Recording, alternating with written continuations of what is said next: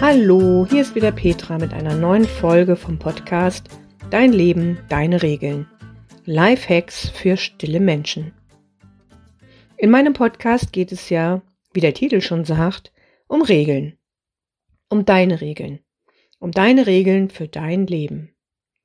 Meine Intention dahinter ist, dass ich dich unterstützen möchte, dir dein Leben so zu erschaffen, dass es ganz und gar dir und deinen Bedürfnissen und Wünschen entspricht. Hast du schon mal über die Regeln in deinem Leben nachgedacht? Besonders als introvertierte, stille Menschen haben wir oft schon als Kinder gesagt bekommen, dass wir doch bitte anders sein sollen. Vielleicht kommunikativer, wir sollen mehr Freunde haben, mehr erzählen und so weiter. Daraus ergab sich bei vielen ein Gefühl von nicht richtig sein und der Versuch, sich den Regeln der anderen anzupassen, um auch so zu sein wie sie und nicht mehr so anders. Dadurch wurden eigene Bedürfnisse oft verdrängt. Und deswegen ist es ja wichtig, dass wir uns mal anschauen, was sind eigentlich Regeln und wozu gibt es die überhaupt? Und damit wird diese Podcast-Folge ein bisschen regellastig werden. Das Wort wird oft und öfter auftauchen. Tante Wikipedia sagt dazu, eine Regel ist eine aus bestimmten Regelmäßigkeiten abgeleitete, aus Erfahrungen und Erkenntnissen gewonnene, in Übereinkunft festgelegte, für einen bestimmten Bereich als verbindlich geltende Richtlinie. Hm, ganz schön sperrig, finde ich.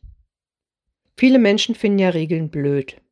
Wenn man sagt, da gibt es eine Regel oder wir stellen eine Regel auf, dann finden die das blöd und dann handeln sie extra dagegen. Dabei bedenken sie nicht oder merken sie gar nicht, dass sie dann auch schon eine Regel haben, nämlich die Regel, die dann heißen könnte, dagegen sein. Es gibt so Menschen, im NLP würde man sagen Gegenbeispielsortierer, die immer extra gegen die Regel handeln. Vielleicht kennst du ja auch so jemanden. Regeln bestimmen unser Zusammenleben und sind dort auch oft sinnvoll. Das kennst du zum Beispiel aus dem Straßenverkehr. Es ist immer gut, wenn man weiß, dass jeder bei Rot anhält. Also eigentlich. Da hat man sich darauf geeinigt, damit nicht alle wie wild auf den Kreuzungen herumfahren. Dann gibt es Regeln im Sport und für Spiele. Zum Beispiel beim Fußball ist es sinnvoll zu wissen, wer in welches Tor schießt. Und bei Mensch ärger dich nicht ist es auch sinnvoll zu wissen, bei welcher Zahl kann ich raus mit meinen Figuren. Wenn ich da die Regeln nicht kenne oder nicht einhalte, dann kann ich oft auch nicht mitmachen. Oder es gibt halt Stress und Streit. Ausnahmen bestätigen die Regel.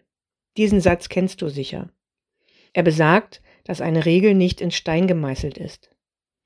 Nur weil etwas meistens so ist, muss es nicht immer so sein.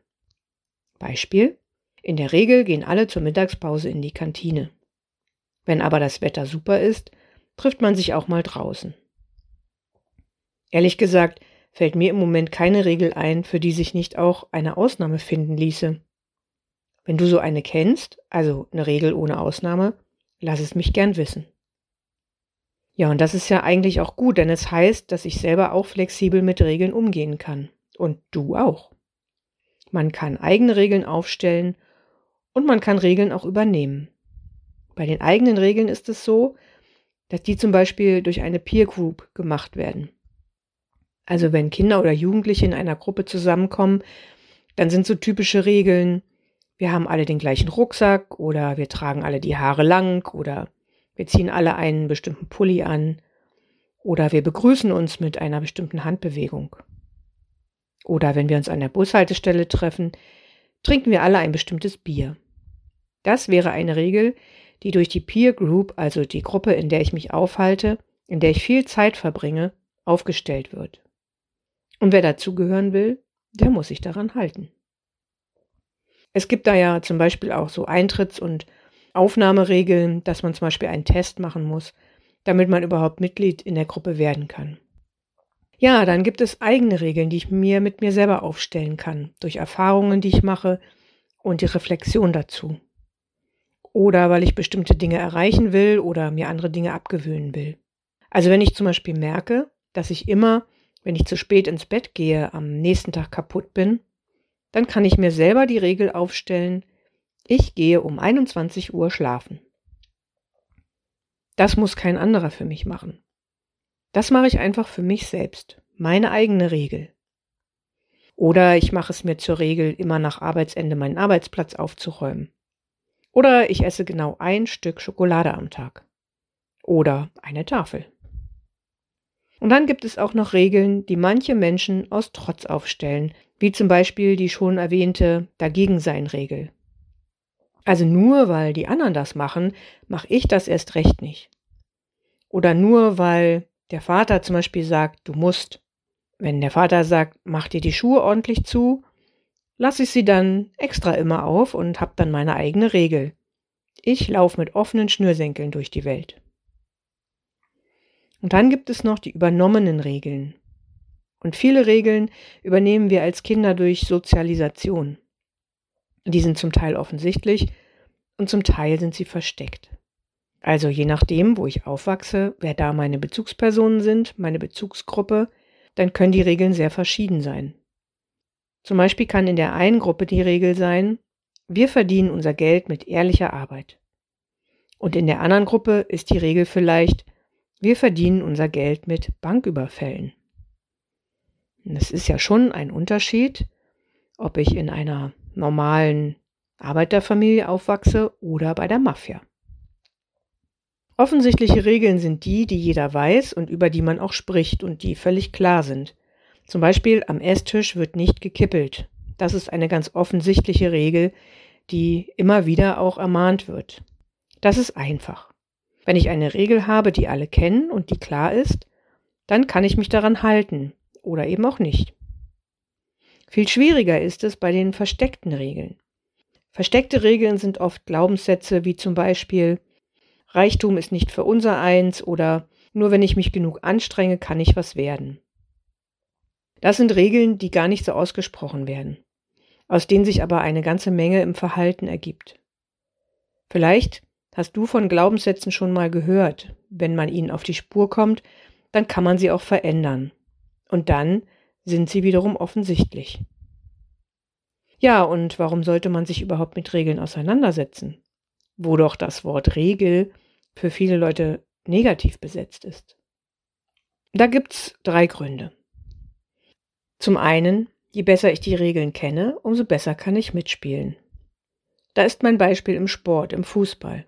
Wenn ich weiß, jede Mannschaft hat ihr eigenes Tor und ich muss in das andere Tor schießen, dann kann ich besser mitspielen, als wenn ich keine Ahnung habe, wofür diese eckigen Dinger da sind mit den Netzen dran.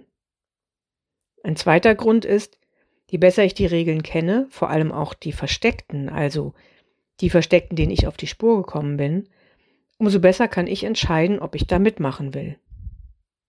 Also wenn eine Regel lautet, in diesem Verein werden immer grüne Hosen getragen und ich weiß das und ich hasse grüne Hosen, dann kann ich mich entscheiden, ob ich trotzdem mich daran halte oder eben auch nicht. Jeweils mit den Konsequenzen dazu. Die eine Konsequenz ist vielleicht, dass ich mich nur so semi-wohl fühle, so halb wohl. Und die andere Konsequenz könnte sein, dass ich nicht mitmachen kann, ohne dass mir jemand sagt vielleicht, warum.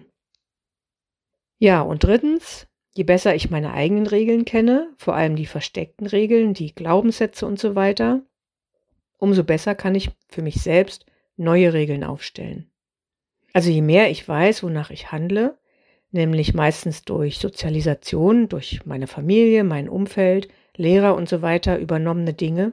Je besser ich das weiß, umso eher kann ich sagen, hm, nö, es war vielleicht damals gut, aber es ist heute nicht mehr gut. Ich habe heute ganz andere Bedürfnisse. Also vielleicht war eine Regel, die ich übernommen habe, immer samstags wird das Haus geputzt. Das wurde am Anfang nicht hinterfragt. Und dann kann ich heute überlegen, stimmt das für mich noch? Hm, vielleicht passt es nicht mehr.